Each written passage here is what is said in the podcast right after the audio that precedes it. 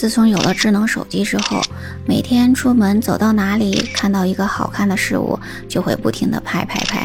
你喜欢这样的自拍吗？或者说看到好看的事物，你也想让你的朋友帮你拍照吗？你好，我是一杰儿，欢迎来到结伴而行。今天我们就来说说拍照带来的一些问题。这是一个什么事情呢？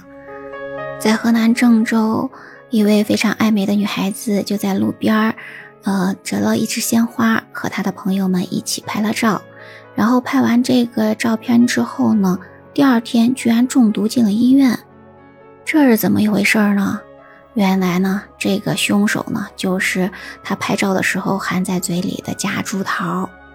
后来，这位拍照的美女还在社交平台上告诉大家说：“嗯，这个花儿，也就是夹竹桃呢，是有毒的，希望大家呢不要学它。”更不要咬着花呢去来拍照了，否则的话真的是为了拍照而牺牲，实在是划不来呀。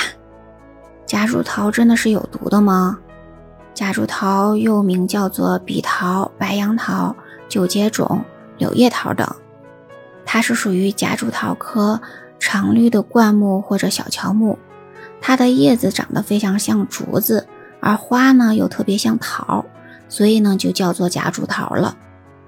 据植物园的工作人员介绍说，夹竹桃的叶、皮、根、花粉等等都是有毒的。它会分泌出一种乳白色的汁液，在这个汁液里面呢，含有夹竹桃苷。那这个夹竹桃苷如果跟人的皮肤接触或者进入到人体内，就会出现中毒的症状啦。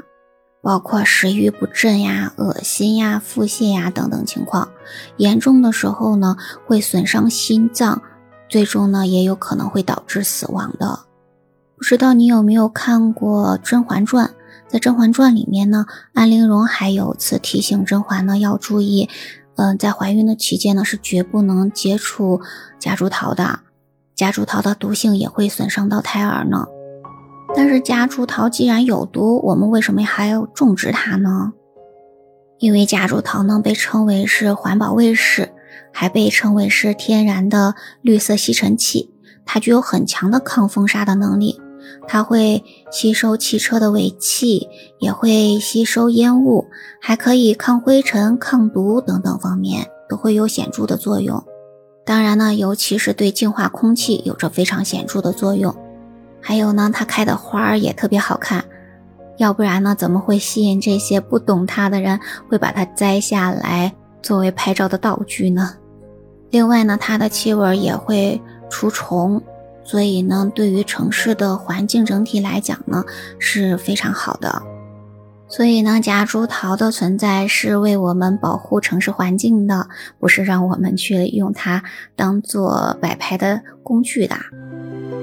你学到了吗？以后出门可不能随便去乱折花哦。好看又有毒的植物还有很多，包括山上的那种红伞伞、白杆杆，所以呢，一定要保护好自己哦。